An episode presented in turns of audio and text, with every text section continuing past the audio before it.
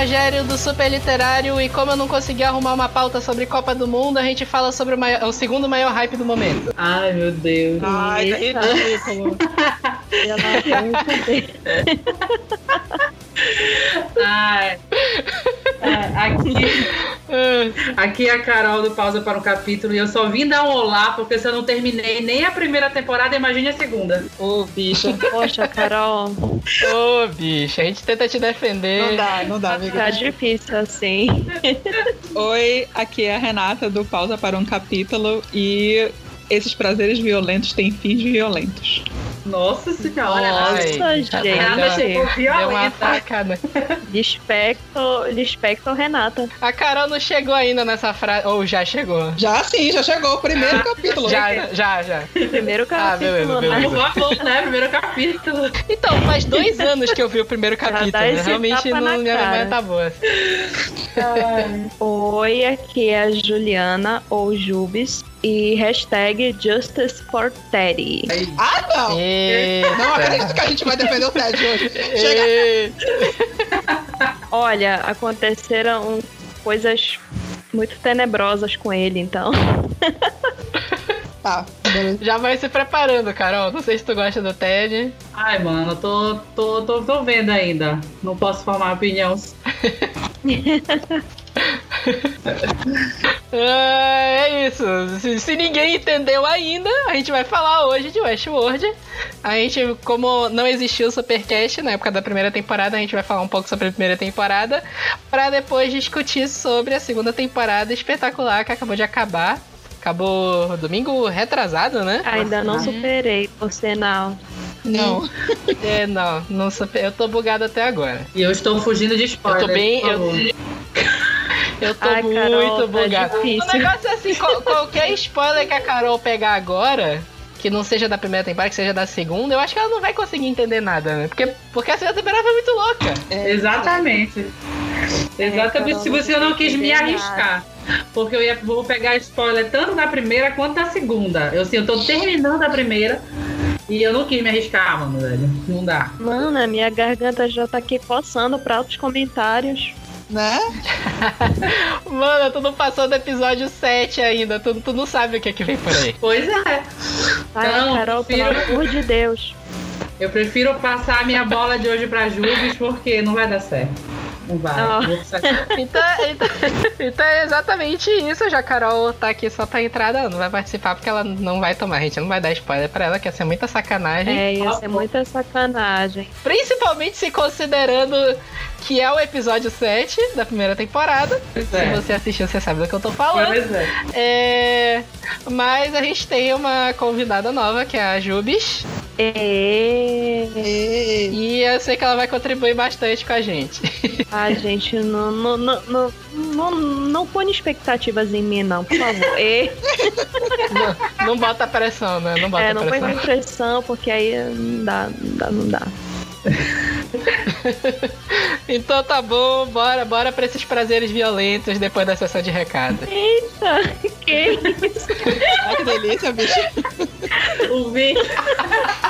eu quero Muito agressivo, eu, hein? Eu quero escutar só a vírgula sonora desse podcast. É a única coisa. Imagina o que é que vai ser.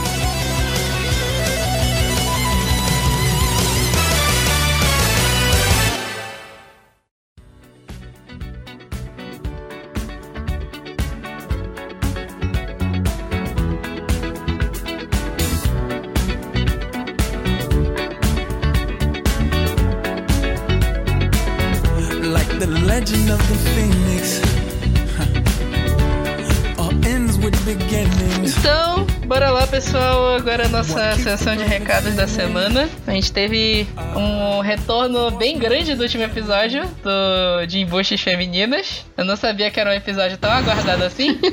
É que as pessoas gostam, gostam, gostam do, do veneno, Vitor. É isso. A galera, a galera gosta do veneno, a galera gosta de falar mal mesmo, né? A gente teve bastante retorno na, nas redes sociais, principalmente no Instagram, né? Sim. Teve uma galera que comentou lá. Sim, A gente teve. é sim. não sei não, gente. Eu acho que É aquela coisa, eu não sei se as pessoas olharam para as fotos do, lá, lá do, do bannerzinho e de repente se aborreceram do nada, não sei nem se elas ouviram. Mas a, uma fã de Shadowhunters chegou logo, sabe, com todas as armas na mão, perguntando por que a Clary era embuste. Ai, amiga, pelo amor, tá, tá explicado no podcast. Vamos dar, dar uma vida, né? Dá, dá uma ajuda para os coleguinhas aqui e tal. Dá, dá um page view pra gente aí, escuta lá o, podcast, que aí tu vai entender por que, que a gente colocou ela nessa lista. Pois é, qualquer coisa po- pode vir esculhambar a gente de novo, que não tem problema não. E teve a Gabi, obviamente, fã sociopata de Game of Thrones, né? Porque ela é louca pela Cersei e a Cersei ela acha maravilhosa e ela gosta de ficar vendo as maldades dela. Olha, amiga, sério, vamos, vamos, vamos procurar um psicólogo, sério, vamos, vamos conversar sobre isso depois. Ela falou, mas como assim a, Cersei é maravilhosa? Eu até respondi lá. Quando, quando o, o perfil do Super Literário responder, vocês sabem que sou eu. Então, tipo assim, olha, eu acho a palavra maravilhosa um pouco forte. Um pouco. Um pouquinho. Mas, ok. Tudo bem, né?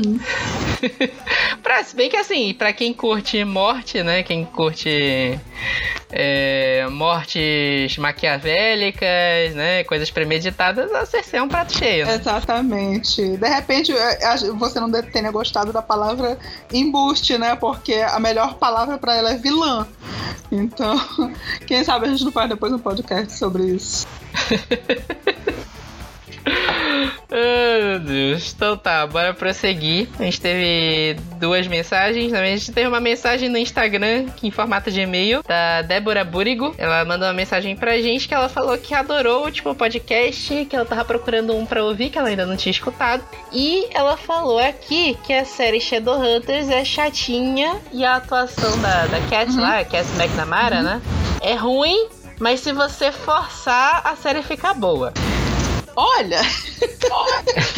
assim, é aquela coisa, é aquela série que ela é tão ruim, mas ela é tão ruim que ela acaba passando por boa, entendeu? Tu, tu te acostuma com, com tanto de coisa ruim que, te- que tem nela. É que nem tem, tem um cachorro muito feio, entendeu? Um bebê quando é muito feio. Vo- Você não vai querer realmente que, enfim, alguma coisa ruim aconteça. Então, É, eu, não- eu não consegui forçar, não. Achei- Eu achei muito chato, não consegui. Não. obviamente, Não, o Vitor assim. chutaria um cachorro feio se fosse na rua, tá vendo? Credo, não, não farei isso. Não. ela também falou que ela acha a primeira temporada, assim, bem corrida. E que a química do Jace e da Clary é muito forçada. Ai, gente, eles dois. A, a- tadinha, a Cat, ela, é uma, ela parece ser um amorzinho de pessoa, sabe? No Instagram. Eu até seguia ela quando o Shadowhunters ainda estava passando, né? Mas já que foi cancelada, eu não tem nem por que tá seguindo. Então, assim. Mas ela é muito ruim, a atriz. Então, eu acho que qualquer pessoa com quem ela fosse colocada ali ia. Ia dar problema. A gente ia questionar a química. É, assim, eu não, não li Shadowhunters ainda, nenhum dos livros, mas até onde entendo, pra ser o Jace e a Clary precisava de uma química, né? Uma química bem grande. Precisava. Precisava, sim. É, não sei. A Débora também falou que a, a atuação da Cat melhora com o tempo que a série se torna boa de assistir. Pelo menos pra ela, né? Não sei, né? eu não consegui. É, E ela também falou. Oi? É, também não, mas, mas, mas vai lá, vai lá, continua. Ela também falou que ela nunca tinha se proposto a assistir ou ler Diabo Veste Prada. E eu já digo aqui, vale muito a pena. Super. O filme até acabou de completar 15 anos, né? Foi? Foi, mano. Envelheceu muito bem o filme. Eu revi recentemente, continua muito bom. Aham. Então fica aí a dica, realmente recomendo, é um filme bem legal. Também a gente recebeu, aqui eu vou juntar as duas mensagens, porque a Débora também falou da mensagem que ela mandou pra mim. Uma coisa que a Sofia, Sofia Dianani Deula, gente, manda o sobrenome pra gente. É verdade. E aí eu não, senão fica genérico. Sofia, tem um M no e-mail da Sofia, então vamos pensar um sobrenome com M. Obviamente, virado. Marta, Marta, Sofia Marta, pronto. É, Sofia Marta, é, a galera. Isso aí foi uma, galera, uma coisa que a galera já me perguntou: que é se a gente pretende postar o Supercast no Spotify. Isso a Débora perguntou também. Então o que que acontece? Eu sou editor do Supercast, eu faço todo o trabalho de publicação, mando lá pro iTunes, quem puder pode baixar pelo iTunes, em todos os agregadores de podcast dá pra ouvir e dá pra ouvir no nosso site também. O Spotify, eu sei que ele é mais, é mais fácil de ouvir os podcasts por ele, mas é extremamente burocrático inserir o Spotify no, no inserir o podcast no Spotify. Dá muito trabalho, é bem difícil e às vezes acontece, sabe, YouTube, às vezes dá uma doida e o YouTube deleta o canal inteiro de uma pessoa. O Spotify também faz isso, porque eles têm tretas de direitos autorais. Às vezes chega alguma, alguma empresa e fala: não gostei disso aqui que usaram e tal, manda apagar todo o podcast da plataforma. Então, assim, eu até já tentei mandar para Spotify, mas eu não consegui ainda. E eu também não sei se seria uma ideia muito boa. Ainda tô pensando no que, que dá para fazer. Eu tanto não consegui quanto não sei o que, que dá para fazer. Então, se vocês puderem, de preferência, usem algum agregador de podcast, tipo o iCast. Agora lançou o, o Google Podcasts, que é bem basicão, mas dá para ouvir. O aplicativo de podcasts do iOS para quem tem iPhone é muito bom também. E aí a gente tá tentando disponibilizar o máximo possível, facilitar a vida de vocês para escutar a gente, né? Mas não, o Spotify realmente não consegui. Então é isso.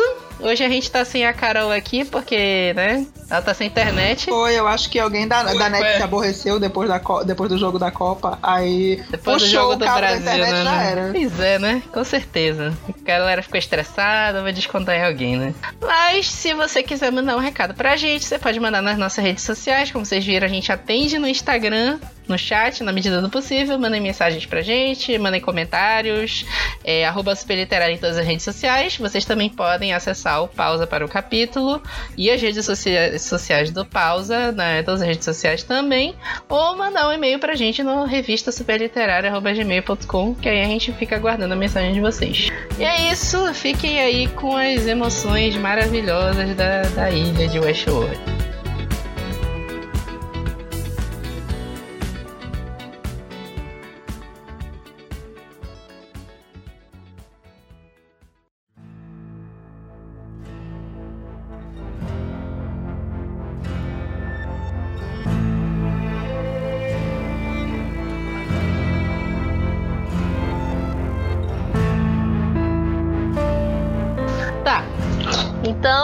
Carol, a Carol já saiu.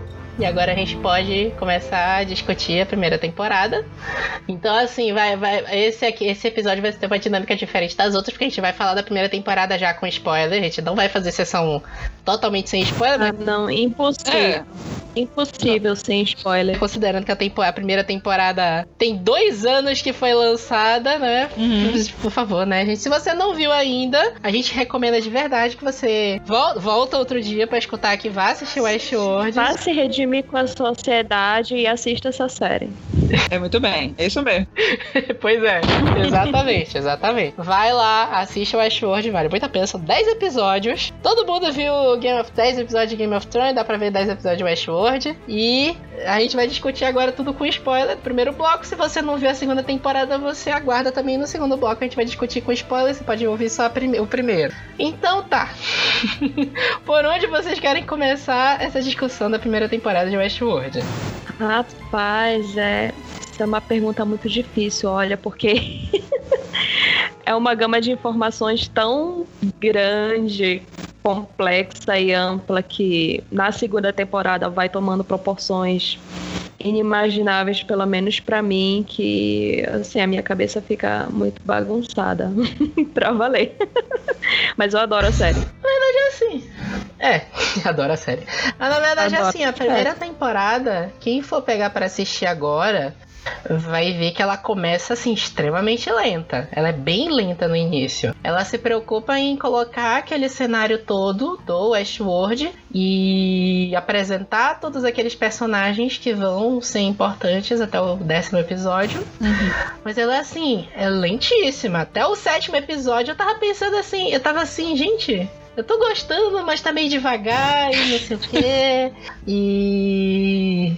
sei lá, mas tem, o Anthony Hopkins também, foda pra caralho a interpretação dele, e, e um monte de plot twist, aí, aí do 7 em diante começa uma cacetada de plot twist, a série vai pro, pro quinta marcha, vai pro 220, e acaba a temporada num plot twist do cacete, e, tu, e, e, e o engraçado é que a temporada termina num plot twist e tu não consegue imaginar o que, que vem pra frente. E a segunda temporada foi, em quinta marcha, os 10 episódios. Isso é verdade. Eu, eu lembro que eu comecei a assistir Westworld e eu ouvia todo mundo falar que o começo era bem lento. Ah, assiste, o começo é muito lento, mas depois tu vai gostar. E eu não sei se foi porque eu fiquei muito imersa na história que eu não notei essa lentidão. Eu fui sugada desde assim, desde assim do, dos primeiros dos primeiros 10 minutos assim do, do primeiro episódio, eu tava assim bem contente com toda aquela novidade porque eu também não li sinopse, eu nem sabia do filme do Michael Crichton, não sabia de nada. Então ver toda aquela novidade eu achei bem diferente, eu achei muito legal. É, eu vou ter que. Na verdade, o Ash. Sim. Não, Fala, é que fala. eu vou ter que dizer que eu tô com a Jubes. Eu. Eu, quando comecei a assistir, eu só tava no, no hype que a HBO tava colocando nos comerciais, porque eu sou assim, consumidora ávida da, da HBO. Deixou lá, co- colocou lá, com certeza eu vou pelo menos assistir um episódio. Então, assim, eu não sabia do filme, eu não sabia que era que era baseado na, na história do Michael Crichton. Então, eu já, já peguei desde o começo, eu já, eu já tava na vibe. Eu já, já tava obcecado, porque a, a, a coisa de ter um parque temático com robôs anfitriões, cara, aquilo foi muito louco. É um negócio que eu não, não via, não via. E assim, a HBO é, deu, fez esse inve- investimento todo porque eles queriam como a sucessora de Game of Thrones. E querido, quem é Game of Thrones perto de Westworld agora? Sabe? Nada. Apesar de que uma série não tem nada a ver com a outra. Não tem né? nada Mas a ver com a outra, exatamente. Westworld, Westworld tem lá a sua valia. A gente não pode, a gente não pode negar. É assim, é meio, não, acho que não tem, nem vale a comparação de Westworld com Game of Thrones. Game of Thrones Temas totalmente diferentes. tem a- é, o Game of Thrones tem aquele foco de ser uma série de fantasia medieval Uhum. que lembra bem, tipo assim, tenta te repassar como era um mundo medieval, mas com dragões no meio.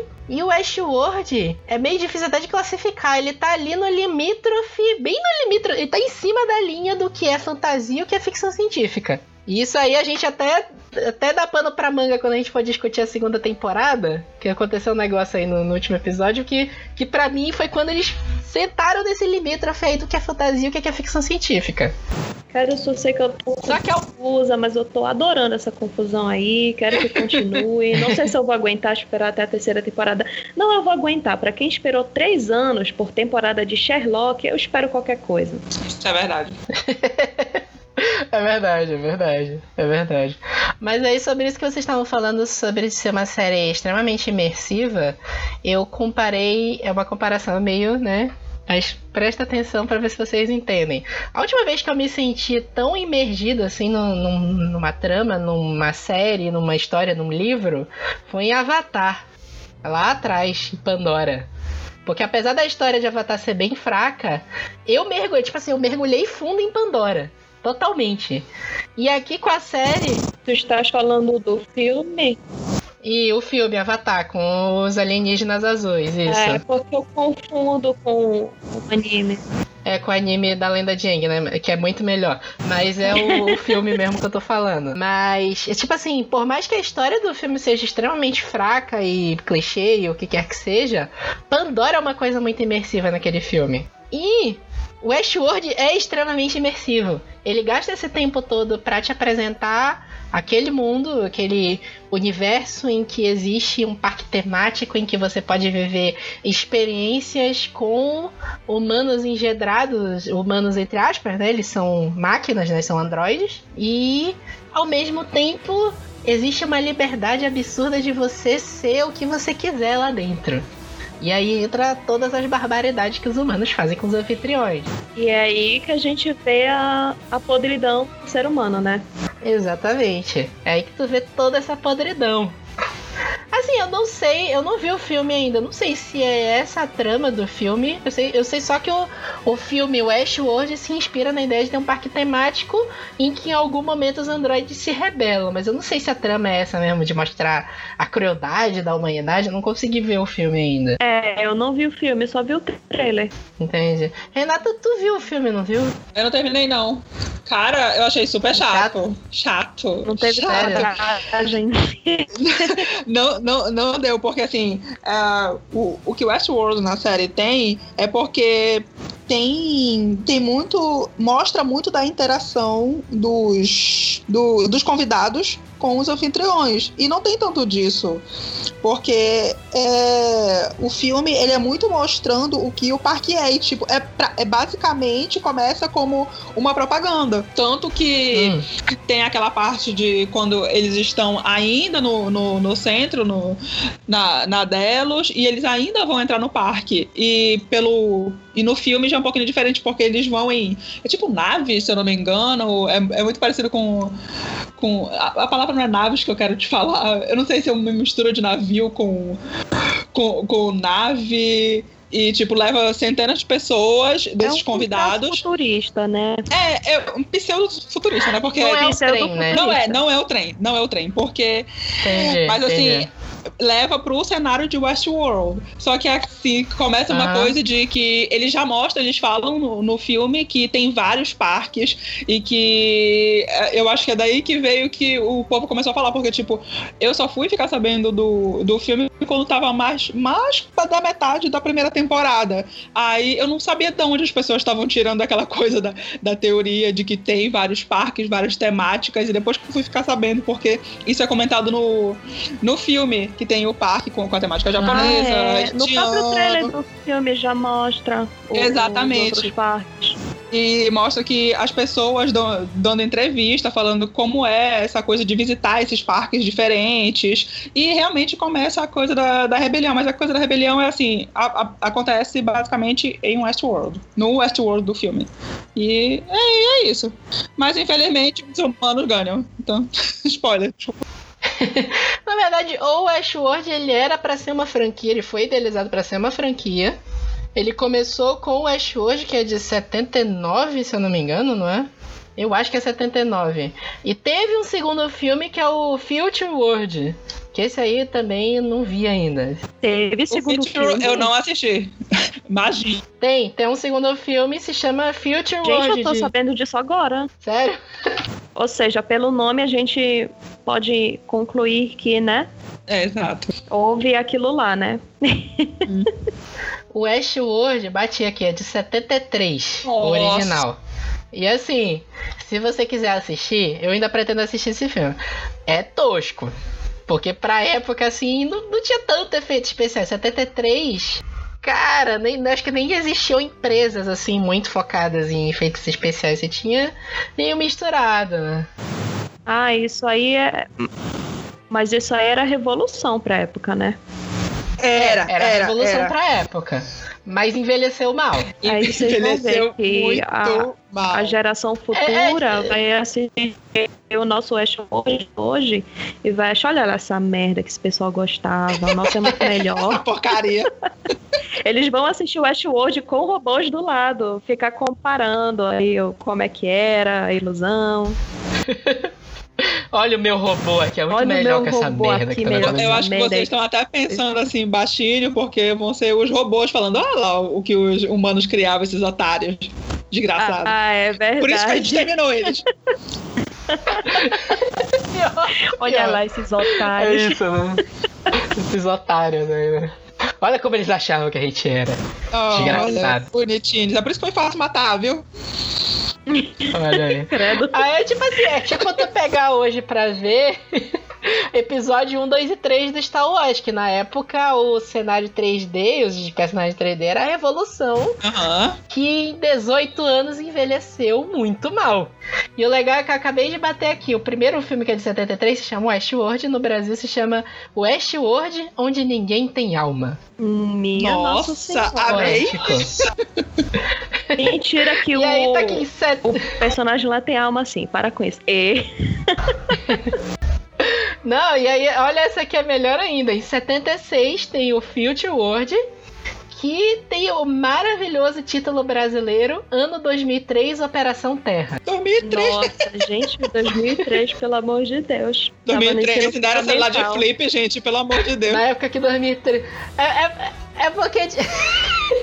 Na verdade, é porque isso aí entra na vibe dos anos 70, 80, né? Ah, é O verdade. século, o século 21, o terceiro milênio, era o futuro mais distante que existia. Então, por exemplo, não sei quem aqui viu um, um filme maravilhoso que ninguém deve assistir porque é muito ruim, chamado Fuga de Los Angeles. Não, eu não É, assisti. Com o.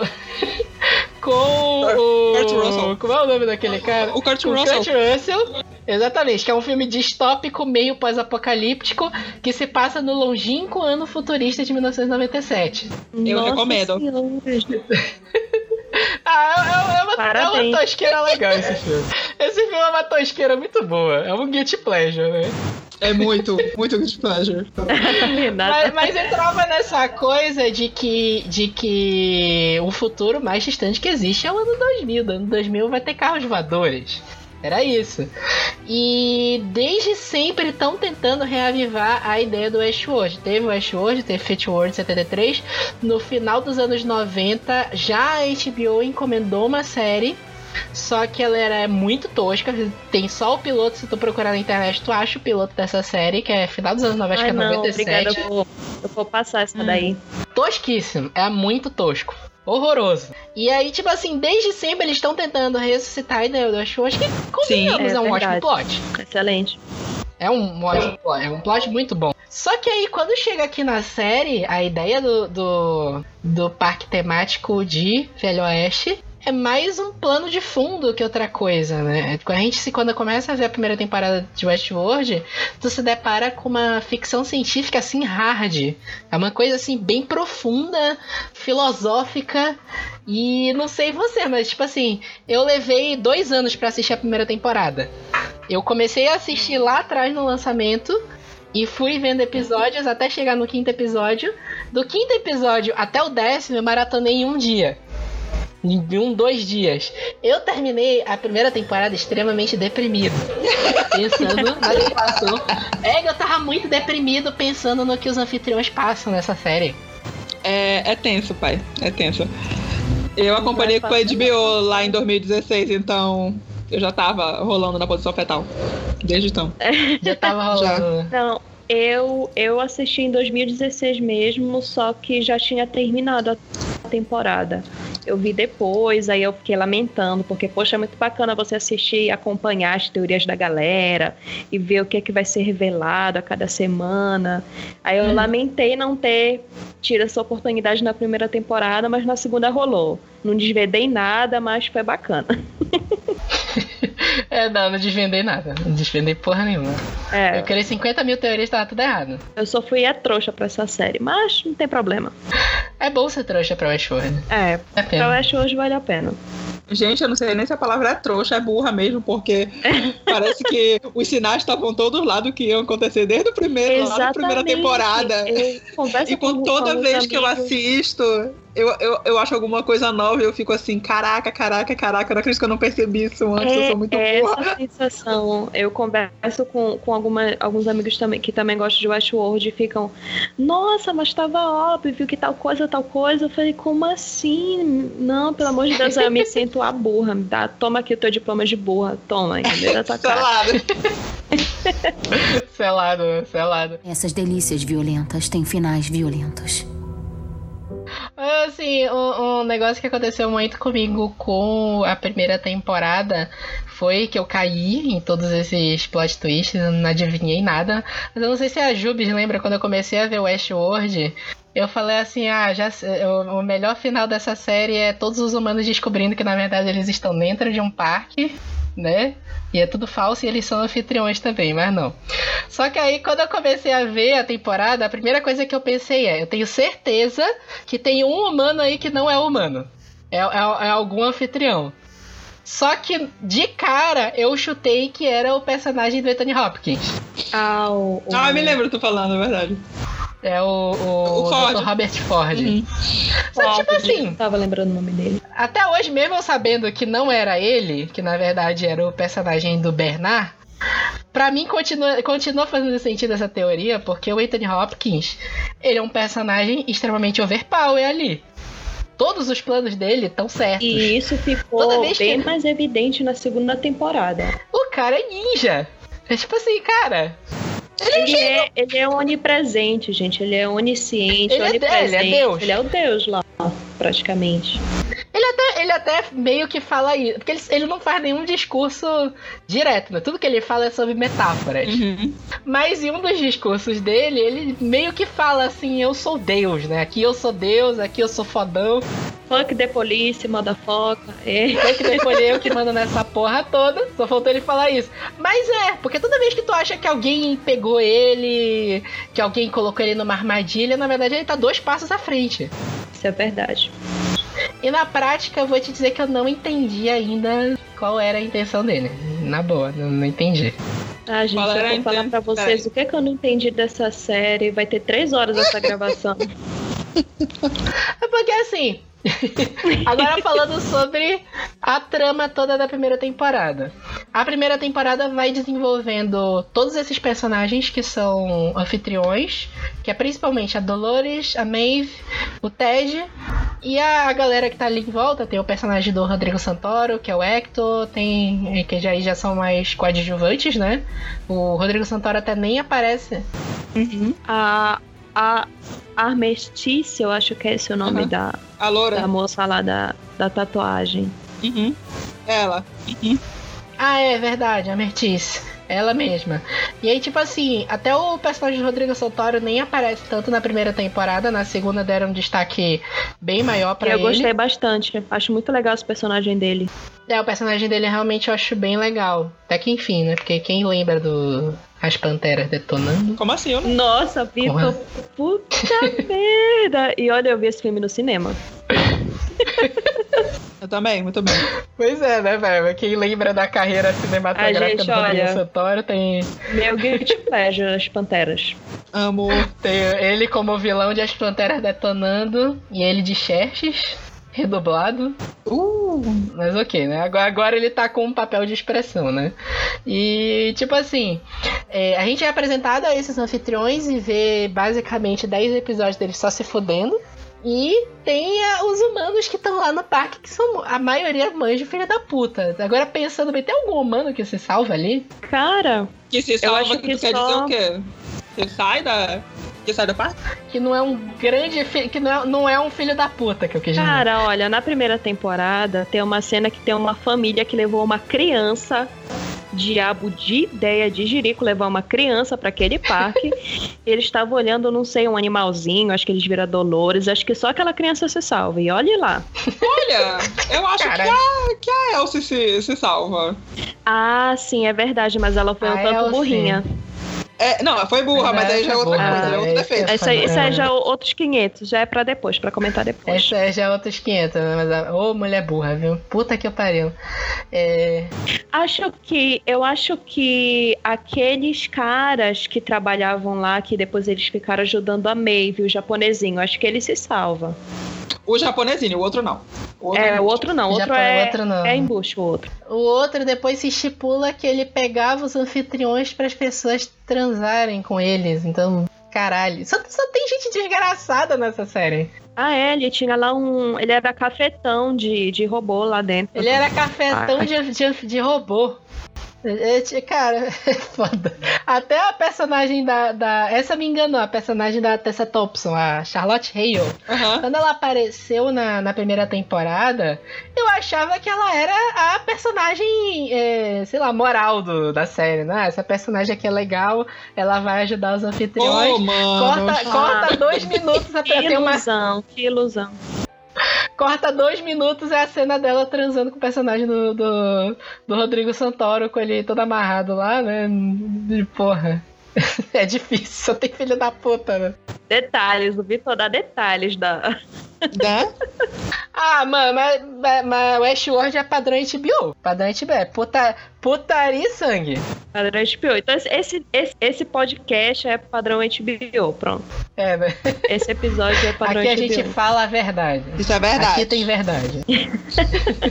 ah, vol- volta lá episódio 2 do Supercast da, da gente falando. Ah, Jesus.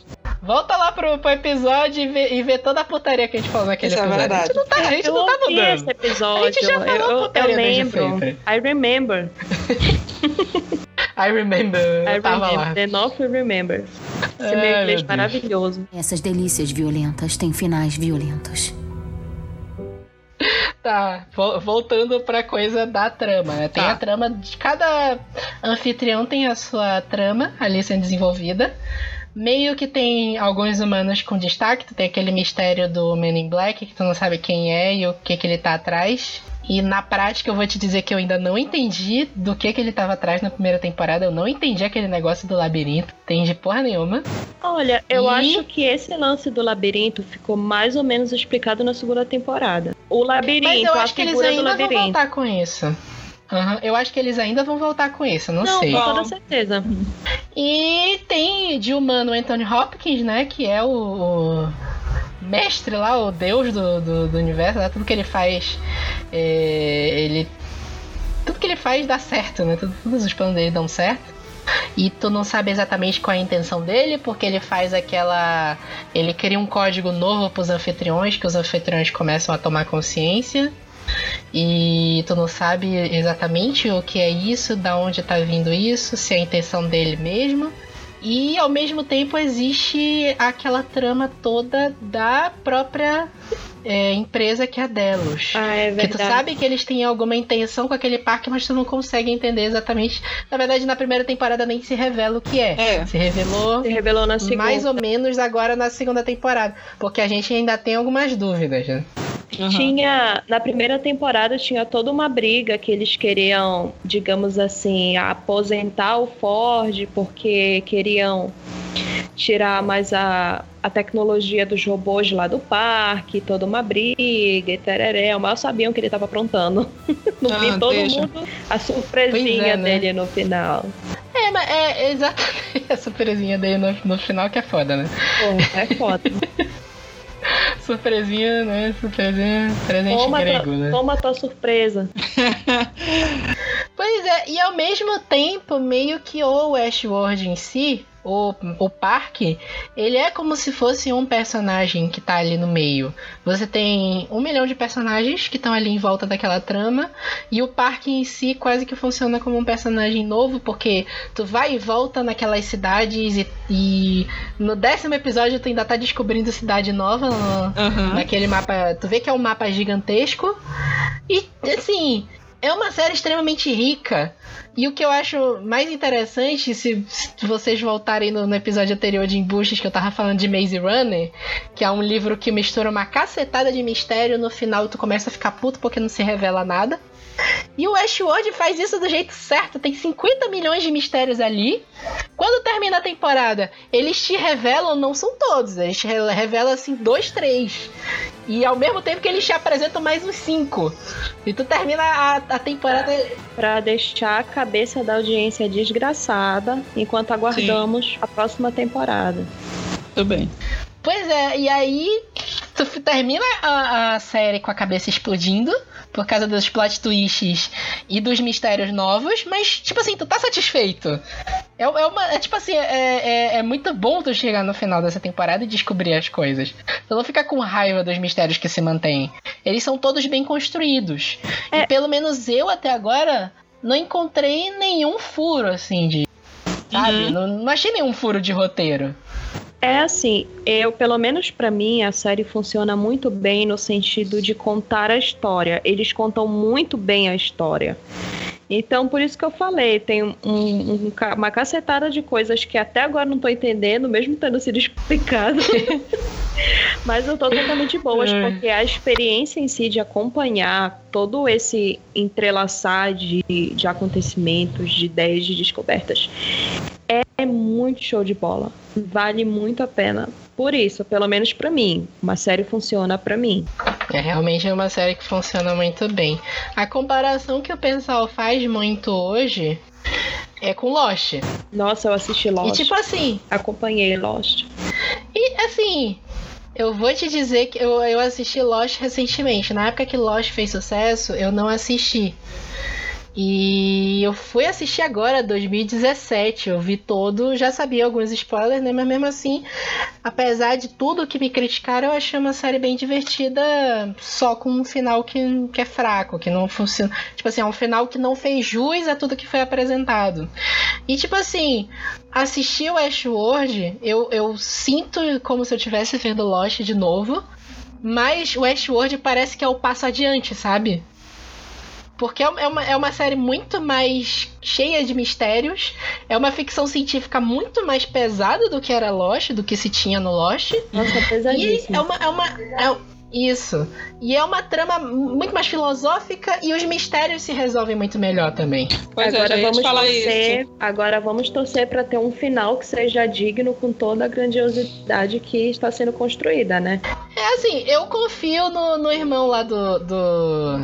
do Nolan. É Aham, o. qual é o Jonathan. nome dele? É, Christ, é Jonathan Nolan, né? Que ele que escreveu o roteiro do Memento. Eu não sei quem é que viu o Memento. Amo. No Brasil é Amnésia. Aham. Não, Que é um filme vi, que é contado. Tem na Netflix, eu recomendo muito esse filme. Ah, tem. É, é um Melhor filme que tem. O filme é a história de um cara que ele tem um problema de memória, né? A memória dele de curto prazo não funciona, né?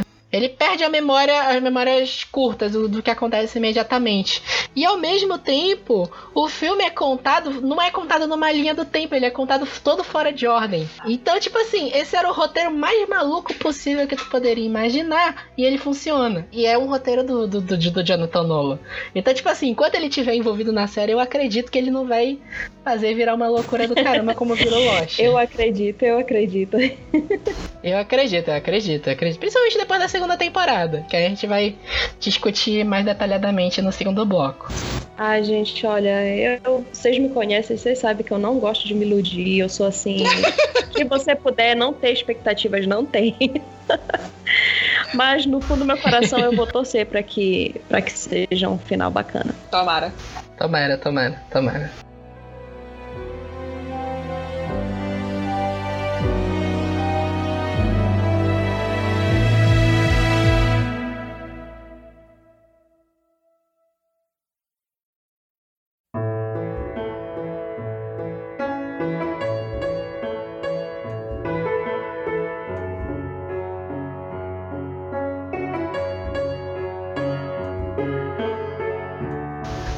Vamos começar agora então o bloco sobre a segunda temporada. E eu já queria começar a destacar assim uma palmas que eu queria bater pro, pros produtores de Westworld, Hum. porque assim, Merece mesmo. um, negócio que a, um negócio que a segunda temporada assim que foi foda foi a coisa deles quebrarem o status quo da série. A série, na primeira temporada, ela se estabelece como, sei lá, crônicas do Westworld. Então tem vários personagens ali, as pessoas vão, os personagens humanos vão aparecendo pelo parque, e tu vai vendo as histórias que cada anfitrião conta e tal. E eles podiam muito bem fazer uma segunda temporada mantendo isso. Ia dar dinheiro, ia dar ibope de qualquer jeito. Mas eles falaram assim: não, foda-se, eu vou quebrar toda essa merda. Vou mandar tudo pro cacete e vou contar uma história no meio disso. Cara, eles ampliaram os horizontes. Assim, a forma como eles aproveitaram os outros parques foi maravilhosa. Eu lembro dos episódios do Shogun World e do Ghost World. Era esse o nome do parque do lá dos índios? Vocês lembram se era esse o nome? Não, não, Não, é não- Ghost, não é não Ghost World. índios, é o. Não, eles estão Não. é, em Westworld, mas é Ghost Nation. É uma Ah, outra tá. narrativa. É, é os índios, verdade. né? Mas é o mesmo parque. É, eu tava pensando que era outro parque já. É, Não, na segunda temporada se estabelece que são seis parques, né? Ou Sim. pelo menos tu sabe que existe no mínimo seis. é, eles mostraram E te- só te apresentam- e o lá da Índia. É, o Shogun é aquele da Índia, né? Que tem o Aham. tigre dente de sabre que aparece logo do. O tigre dente de sabre, tô maluco. O tigre. O tigre. Bengala. o Eu tigre. sei, eu sei. é, tigre de bengala. Tigre Power de Rangers bengala. na veia. isso. Power Ranger na veia. Ai, meu Deus. O tigre de Bengala, que ataca a. Que tá, ele aparece morto logo no primeiro episódio. Tu, que porra é essa, né? Exatamente. Eu adoro, eu adoro essas pontinhas. Eu adoro essas pontinhas que a série deixa. Você fica Que assim. vão se interligando, né?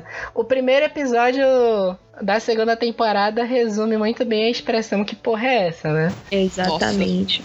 Não, mas assim, o que eu quis dizer é que o episódio focado no Shogun World e no Ghost Nation, gente, pra mim foram assim, as duas pérolas da série. Tudo bem que a série é, trouxe muitas outras surpresas, mas esses episódios, os personagens de- de- desses outros focos com que a gente teve contato, a Akane, o, o Akeshita, Nossa! gente, nossa, sério, eu ficava assim, pelo É. amor de Deus.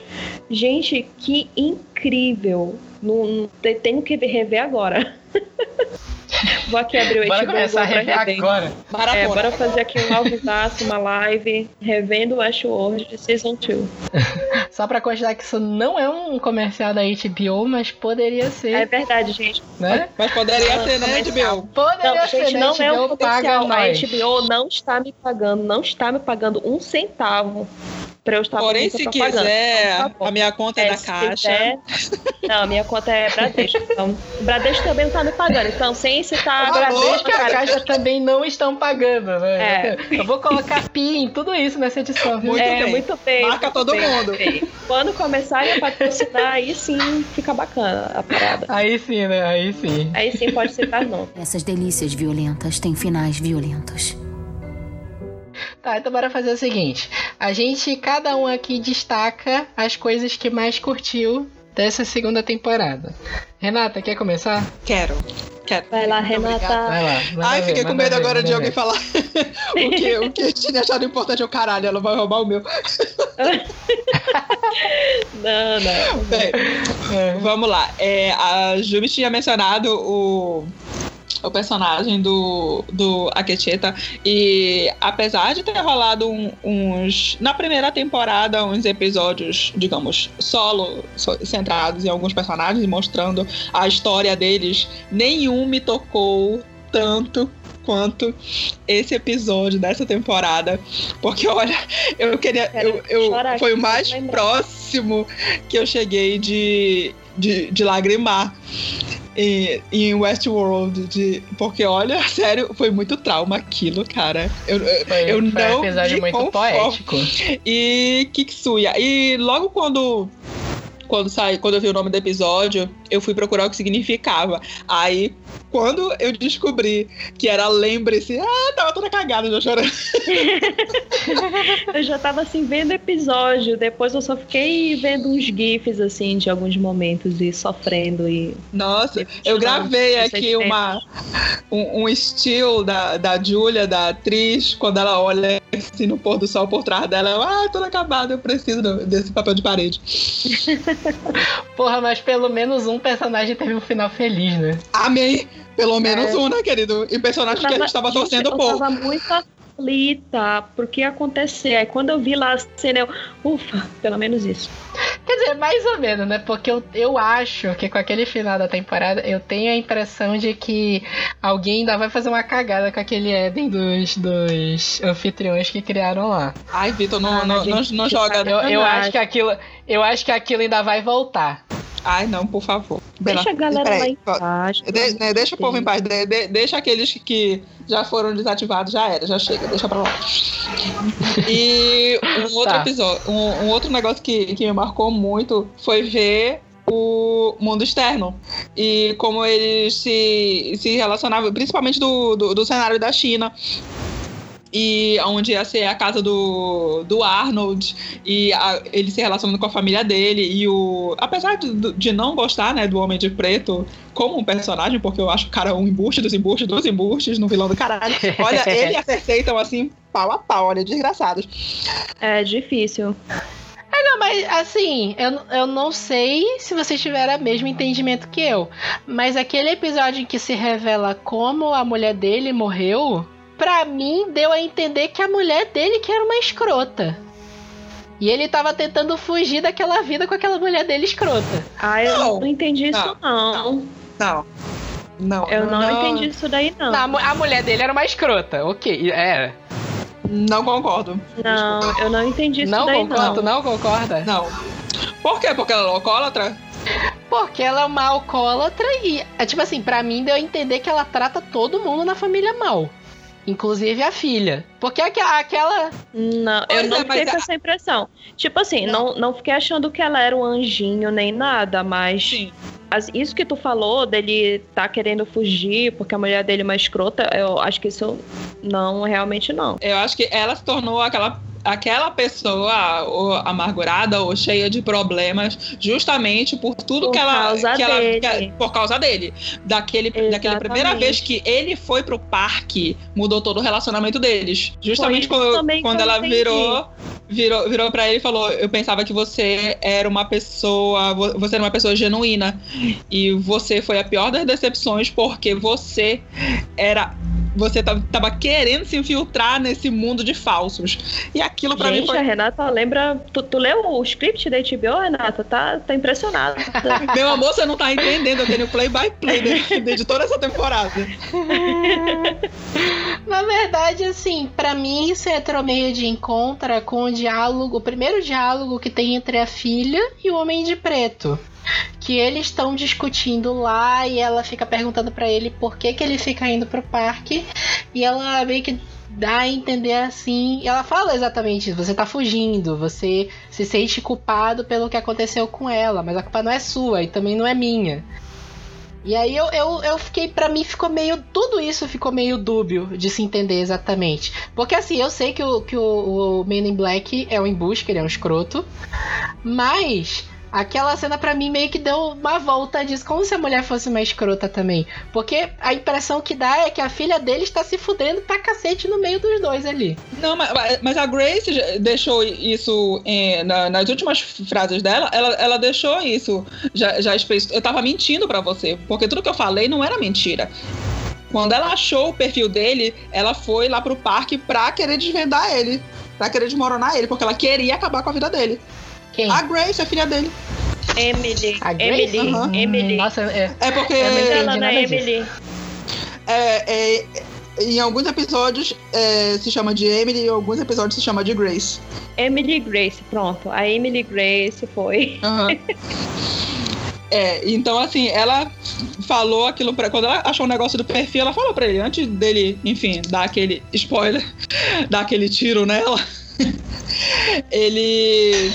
Ela, ela pegou dele e já falou. tava loucaça, né? Não, ela falou pra ele que ela, que ela queria des- é, tirar, tirar todo o poder dele. Porque ela tinha descoberto tudo que tava no perfil dele. Hum, É, não sei, porque pra mim ficou com a. É, não sei, não sei. Eu, eu ainda não entendi um monte de coisa, você tem que Não, rever eu tudo de achei que. Não, não, não foi esse o caso. Eu achei que eles não pintaram a mulher como, como uma escrota. Não, pra mim ela é uma escrota. Os dois são escrotos, tanto ele quanto ela. E pra mim, Não, aí sim, os dois têm os seus pontos, mas do tipo, é, ela, eu achei que eles não pintaram ela como uma escrota ao ponto de deixar o Homem de Preto mal pra ele sentir a necessidade de ficar indo pro parque fazer todas as atrocidades. Ele é bicho ruim, Não, não, não, não, não foi isso que eu quis dizer. O que, que, que eu quis dizer pra mim é que a impressão que eu tenho é que o. Sim, o, isso se estabelece na primeira temporada. O William, o Men in Black, ele. Tipo assim, quando ele foi pro parque, ele descobriu a verdadeira natureza dele. e é Sim, isso que é tão sim. filosófico em Westworld, que os humanos vão pra lá e eles se revelam como eles são na realidade, que eles são pessoas cruéis, que eles são pessoas que fazem qualquer coisa pra se divertir e ferram com a vida de todos os anfitriões que estão lá. E ok, o William é isso, o Ben in Black é isso. E ao mesmo tempo, ele, quando ele tava no mundo real, ele fingia que ele não era isso. É, ele fingia ser outra pessoa. E a esposa dele sabia que, ela- que ele não é, que aquilo que ele apresentava pra sociedade não era a verdade. Não era ele E real. por isso, e, tipo assim, dá a entender que por isso que ela bebia tanto. por isso que ela era sim, alcoólatra. não, aí sim. Só que, tipo assim, acaba que pra mim os dois são os escrotos. Bem, ela acabou sendo porque acabou por negligenciar a própria filha, né? Pois é, ela negligenciava a própria filha dela. A própria filha dela não sabia a idade da filha dela direito. Ela não sabia o que a filha dela tava fazendo da vida dela. Então, tipo assim, ela. É aquele, é aquele casal, do, tipo o casal do, do Rick and Morty. Eles são codependentes, né? Eles estão numa, numa relação escrota, estão fodendo com a vida de todo mundo que tá em volta, mas mesmo assim eles continuam juntos. Ah, agora eu entendi melhor o teu ponto de vista. Na primeira tinha, tinha aparecido outra coisa. Tinha ficado meio confuso, né? É. Ficou meio dúbio. Essas delícias violentas têm finais violentos. Sim, Renata, prossiga com o seu relapso. Pro, prossigo. É. Maeve, último ponto maravilhoso. Ai, gente, nossa, que pelo amor, pelo amor, que rainha. Olha, eu estou arrasada com, com o fim, mas aí eu tava arrasada já, já em lágrimas no, no- nos últimos minutos. Aí, quem que vai ficar responsável pela reestrutura do, dos Ah, anfitriões? Ai, ah. que delícia! O- o- os dois lá, né? Exato. Fo- Foi um alívio tipo assim, também. me- meio, meio antes de acabar o episódio, pra mim, eu, eu já sabia que eles iam dar alguma coisa pra Maeve voltar, a Maeve voltar. Porque, tipo assim, se tu prestar bastante atenção, é, meio que a- o personagem da Dolores e o personagem da Maeve são metáforas. As duas querem a mesma coisa pros anfitriões, querem dar a liberdade dos anfitriões, mas a Dolores quer impor pros anfitriões a liber- o conceito de liberdade dela. E a Maeve quer dar pros anfitriões a escolha, deles escolha. decidirem o que eles querem Que fazer. foi isso É. que ela fez com a, a Kanye do Shogun World. Exatamente, exatamente. E isso se estabelece até no diálogo final da Dolores e do Bernard, quando eles estão lá na forja. E a Dolores fala que aquele, aquele Éden, né, que existe lá Ah, na é forja outra só pros. prisão, é outra ilusão. É outra prisão, sei- é outra ilusão. a- o, o mundo de verdade eu vou mostrar pra eles, eu vou, eu vou libertar eles, não sei o quê. E o Bernard fala: olha, eles têm que escolher. E ela não ia. Ela não quero saber de porra nenhuma de escolha e meteu Quero lá. saber de porra não. É, co- é, e aí ele é obrigado a dar um tiro na cabeça dela. Mas é como se tu Eita. fosse pegar, por exemplo, o- os X-Men e comparar o Professor Xavier e o Magneto.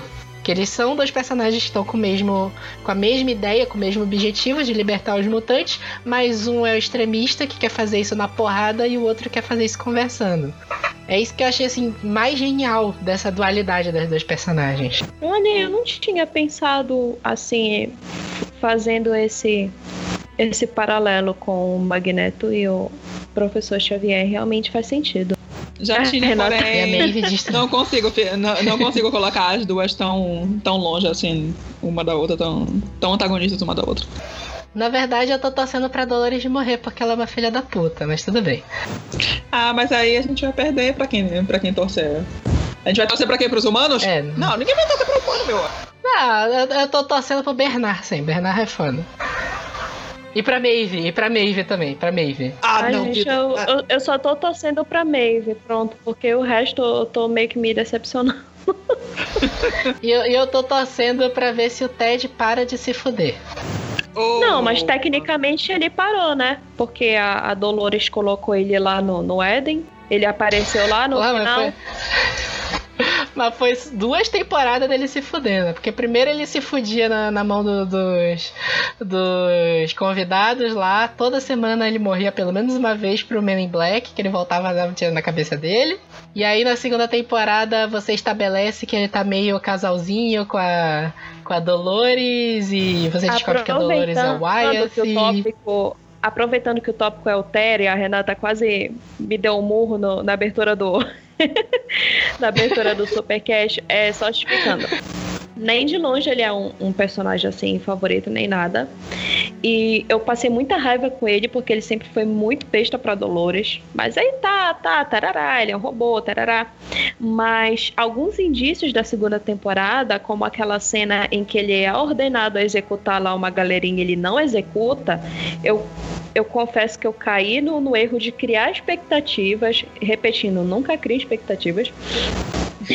eu caí no erro de criar expectativas de que, sei lá, de alguma forma ele ia se rebelar, ele ia despertar pra valer, ele ia se tornar independente dela. Isso não aconteceu porque a menina eh, fez, bugou o cérebro do cara. Eu fiquei muito chateada dela ter feito isso com ele. Pois é, ele, ele meio que tava despertando, igual os outros, né? Só que aí ela foi lá e reprogramou a, a cabeça dele. E pra mim, e para mim, Você não vai conseguir esse mundo novo. Vou aqui ferrar com essa cabeça aí. Deu-se naquilo. e para mim, e para mim a Dolores morreu aí. Pra mim aí se estabeleceu que ela é uma escrota. Então, Não, na verdade, é o Wyatt. Não se trata só aquela Wyatt, Dolores, porque é. se, se tu pegar a Dolores do primeiro episódio, que tu fica aflito achando que ela vai ser violentada com essa Dolores de agora, que já tá lá despertada e tá Dolores e tá Wyatt e tá o cacete a quatro, é outra pessoa. Por favor. É, mas aí, mas aí assim, o, pra- o que eu entendi é que no final da primeira temporada se estabelece que ela tá livre. Ah, sim, é Que ela tá verdade. tomando as decisões dela, ape- apesar de na cabeça dela tá a mistura da, da personalidade que criaram pra Dolores. E E a Wyatt. personagem do vilão, que seria o Wyeth, é, é agora ela tá tomando as decisões dela.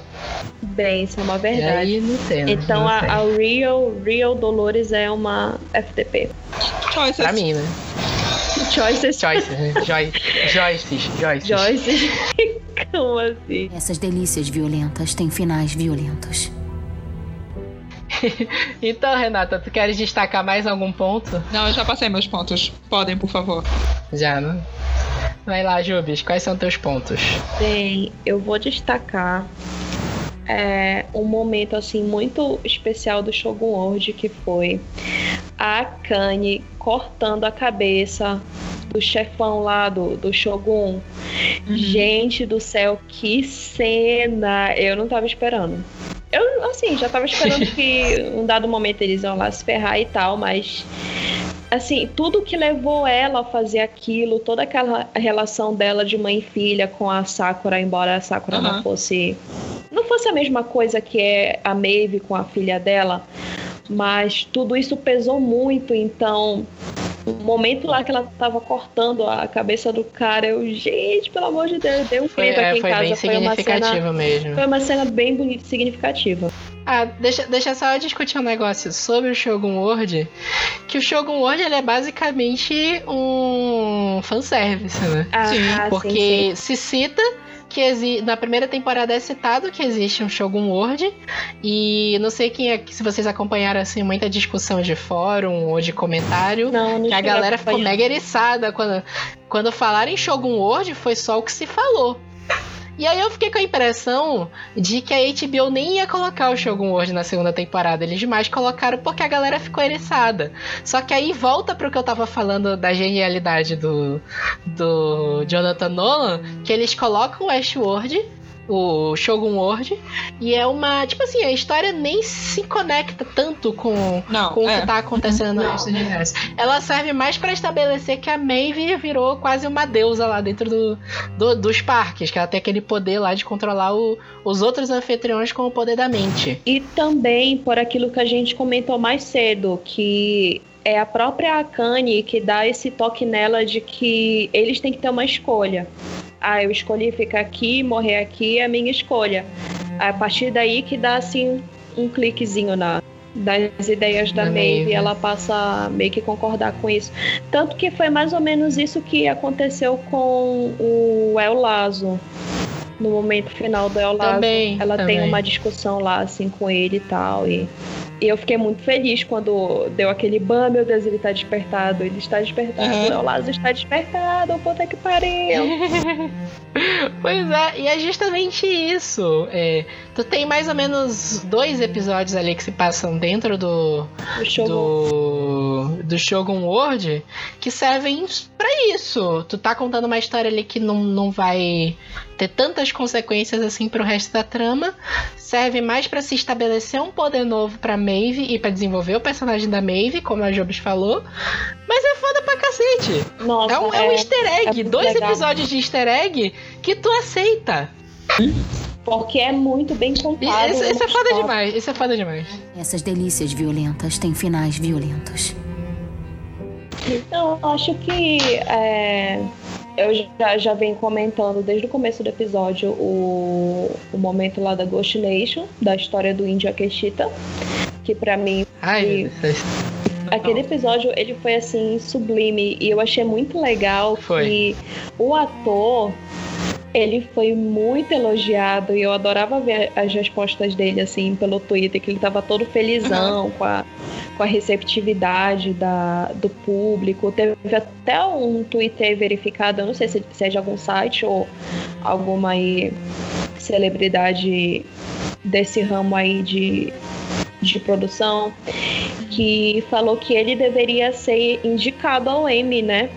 E ele, Ai, com ele foi- certeza. ele foi todo felizão. Devia. Nossa, eu tô feliz Devia, só devia. dessa possibilidade de ter sido considerada. Eu ícone, você merece. Aí bate palmas. e teve um- uma outra nota que eu li, eu não lembro onde foi, também não lembro o site. Desculpa, gente. Aí a- as referências da, da BNT tá falhando aqui. É, que dizia que nos Estados Unidos tem um determinado número de pessoas dessa com- comunidade não é bem a palavra, mas de indígenas que falam esse idioma. Tipo, é muito pouca gente que fala Aham. esse idioma que foi abordado na série e que Uhum. eles meio que fizeram isso com um tom fidedigno muito interessante. Então eu achei muito bacana também nesse sentido. É, isso aí foi realmente bem legal mesmo. É, e é aquela coisa que ainda bem que não rolou whitewashing, né? Ah, nossa, E- verdade. Exatamente. É, Um- é. Uma parte do, do, do elenco é, por exemplo, a, a Corhana é a Julia Jones, que é de Crepúsculo. E o outro é, como é o nome Você dele? não precisa o, ficar lembrando da parte triste da vida das pessoas. o Bubba Stewart. Não, eu tô lembrando porque Crepúsculo pode ter os erros que for, mas foi um dos poucos filmes que não fez whitewashing, que usou um, um, um elenco de fato indígena para personagens com essas com, com essa descendência. Então, choices, né, meu anjo? Eles só, ele- eles só fizeram um, um digital washing na, na, na filha lá do. do- Ai, da idade da Bela, né? Mas não, não pode ter, ter, ter coisa, uma coisa boa pro, pro, pro que não existe, né, querido? Então não, não, não tem como. Assim, só, só um detalhe, eu revi aquela cena do, da, da Renesmi bebê, e tipo assim, aquilo é lenha pra pesadelos. É, é muito terror aquele negócio. Eu não tenho coragem. Dá muito medo aquilo, Eu tô cara. sozinha no quarto, Vitor. Para de falar nesse assunto, por favor. Vou ter pesadelo agora. com aquela cara. Volta, voltando pra Westworld. Westworld Vai. é foda, sim, prosseguindo. Não teve whitewashing. Ai, gente, acho que como terceiro ponto é, além de toda aquela parte lá do final de descobertas e tal, a cena da Maeve com os touros. O que que foi Ai, aquilo? nossa. Meu Caramba, amor! Todinho, olha. da cabeça aos pés. Que cena maravilhosa. Na verdade, assim, sabe o que? A primeira coisa que eu pensei quando eu vi aquela cena Do que foi. Foi pro. Não, foi Zack Snyder aprende como é que se usa é, slow motion. Nossa Ah, que senhora! Tu tuitou isso? Não, não tuitei, não tuitei, infelizmente. da- das nossas conversas. Tu comentou sobre isso. Nossa, Foi uma aquela, aquela cena foi espetacular, cara. Espetacular. Pior que eu nem tava esperando. E a Porque- frase? Porque eu não acompanho assim, é, eu não assisto making off, nem às vezes não vi um monte de prévia nem nada, eu só assisto o episódio e pronto. Então, eu nem tava lembrando desses negócios do- dos touros. Alguém comentou comigo, ah, acho É? que vai rolar aquela cena dos touros e tal. Eu já fiquei assim naquela expectativa. Quando chegou a- o momento derradeiro, mano, meu coração se abriu pra receber aquela cena maravilhosa. Ah, e, a- e até a frase de efeito dela, né? Vocês estavam demorando pra me salvar, Aham. então eu me salvei sozinha. Ai, rainha, Essa frase de efeito é muito foda, cara. poderosíssima. A Maeve é a rainha dessa série, cara. Sério. Me, di- me diz o que tu quer, mulher, que eu te dou. Porque olha, mulher é foda pra caralho. Ela é muito rainha mesmo. Muito rainha, muito rainha.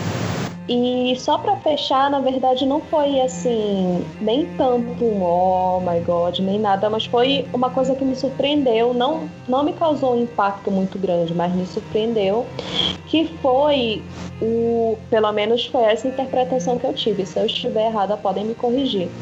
O Stubbs, o segurança lá, ele é um robô também. Eu fiquei, como assim? O que, que está acontecendo?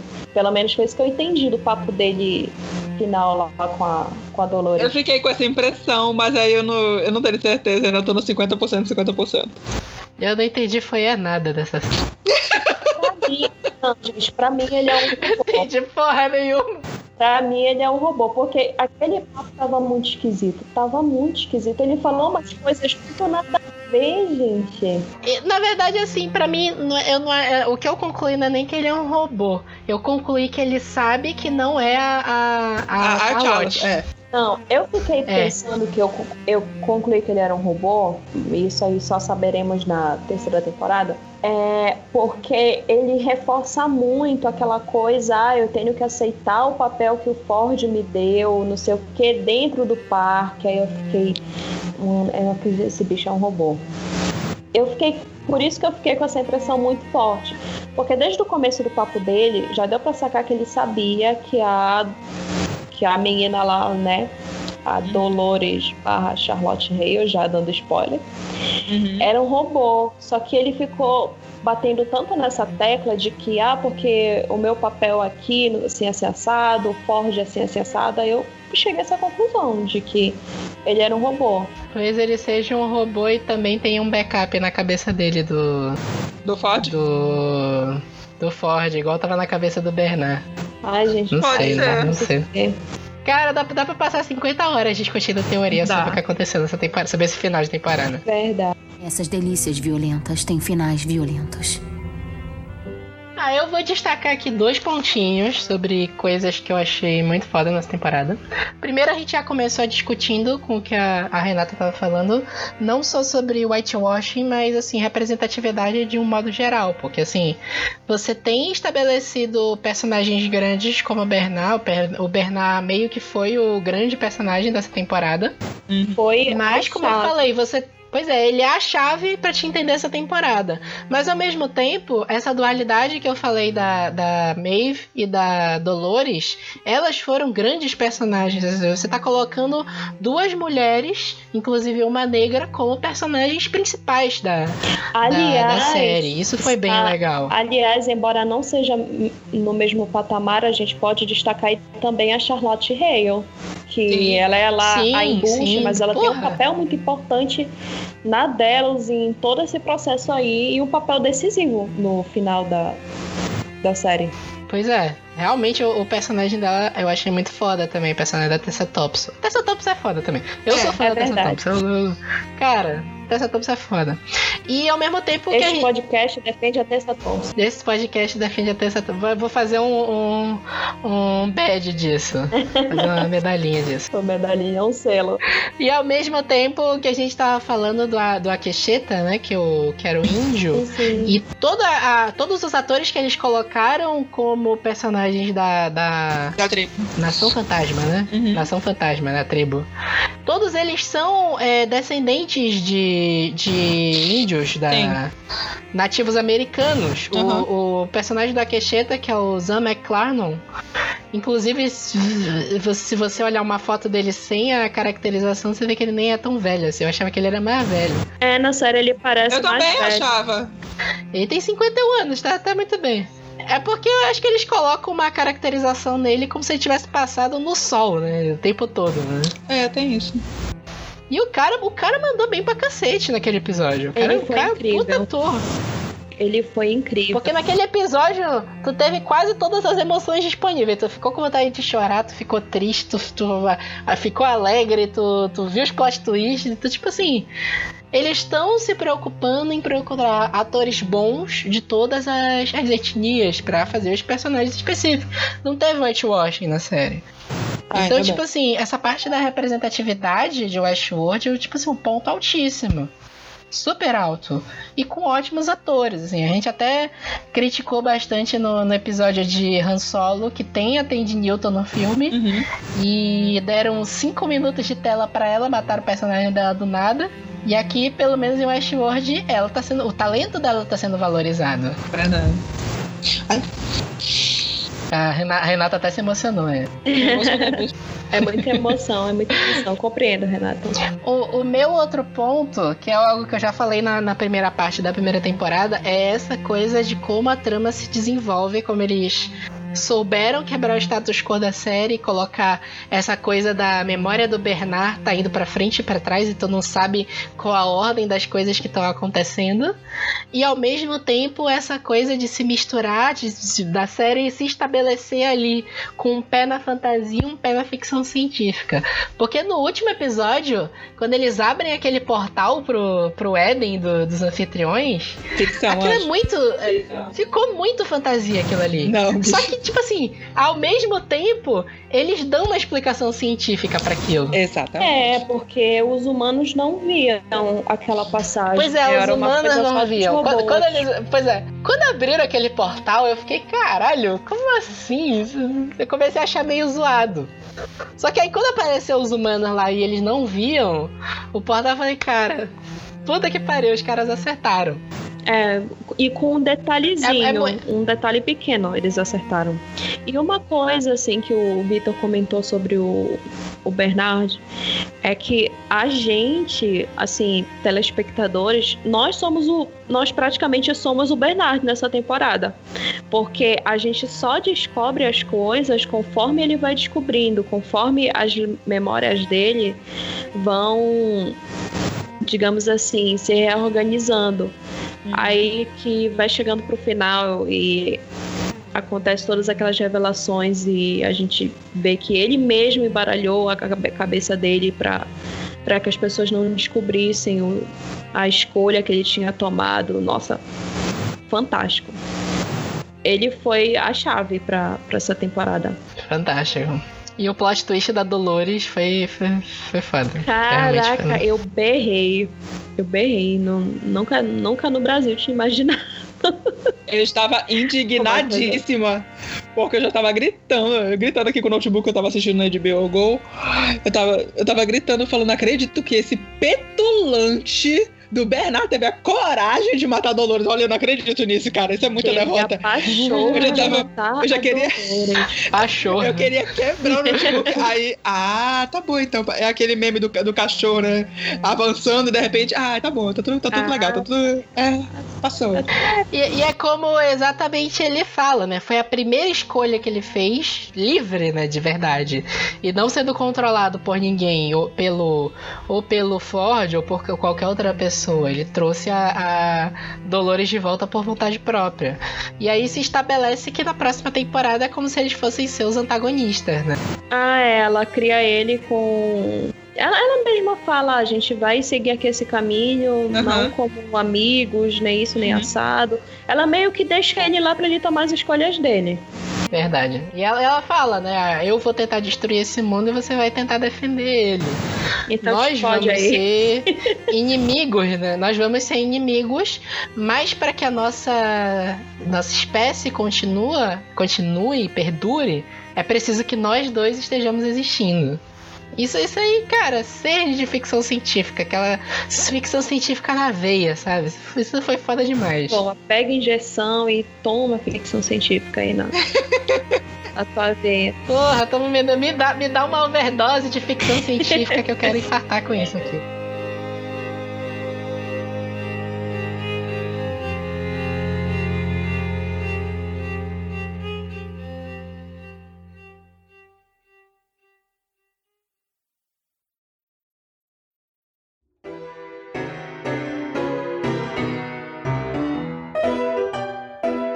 Bora agora pro nosso último bloco, que a gente vai dar as nossas notas finais. A gente vai ter uma nota pra cada temporada. Quer começar, Renata? É, pra cada temporada? Pra cada temporada. É aquela coisa, a gente já estabeleceu que eu me acho muito burra assistindo Westworld. Eu mesma. Eu mesmo. E assim, eu, eu, eu fiquei maravilhada com tanto plot twist e obrigada, senhor. Nolan, por essa graça alcançada, porque, enfim, depois de tantas decepções em séries Por atuais, essa é, graça alcançada. é disso que a gente No- precisa. Nolan é meu pastor, nada me faltará. Nossa, Muito obrigada. tadinha. Então, assim, primeira temporada. Eu dou 4,5. Agora, aqui, a, a segunda temporada, eu definitivamente dou um 5. Com certeza. Gente, é o primeiro, teu primeiro 5 no Supercast, né, Renata? É? Não. Não, É, não, a gente deu 5 pro Um Lugar Silencioso. Ah, Acho tá, é verdade, verdade. Mais 3, é. é. Arrasou. É isso. Arrasou. Vai lá, Jubes. Olha, gente.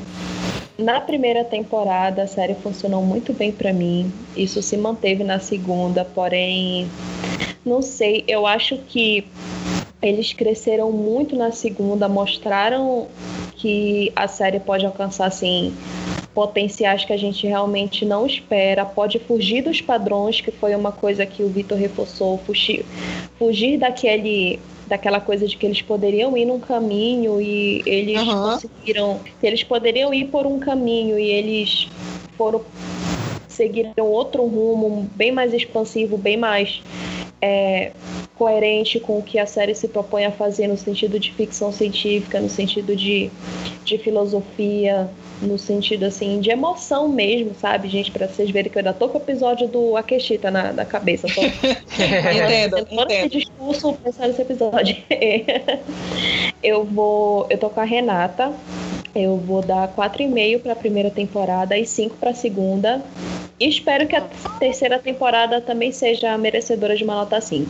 Ah, perfeito. Então, eu, como Vai, eu falei, eu gostei, eu, eu curti muito. Eu sou muito fã de ficção científica, já falei aqui, a maioria das séries que eu assisti foi tudo de ficção científica. Até recomendei já o Electric Dreams da, da, da Amazon, Homem do Castelo Alto, Rick and ó- ótimas séries de ficção científica assim, hard, que te jogam lá no fundo.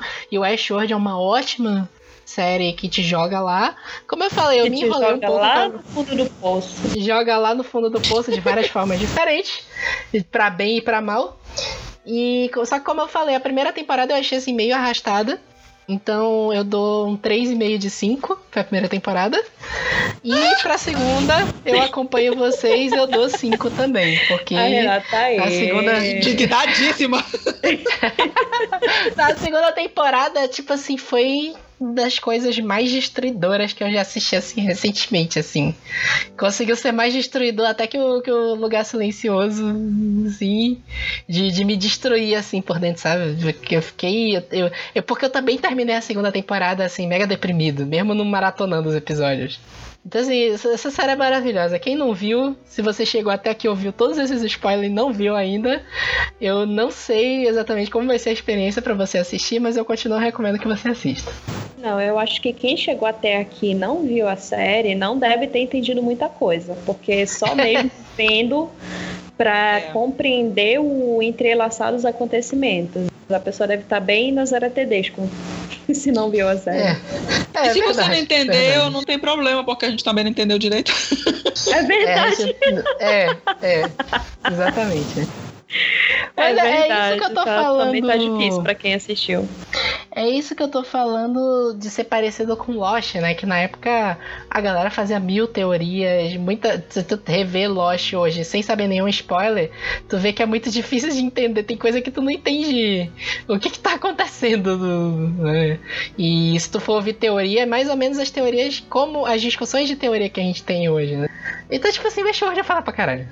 É isso. Em É resumo. foda, é foda. É É, foda pra caralho. assistam, assistam, por favor, gente. Assistam, é isso. Essas delícias violentas têm finais violentos. Então, pessoal, é isso. Aguardem aí, nas próximas semanas a gente tem mais episódios. E assistam o Westworld. Assistam Westworld.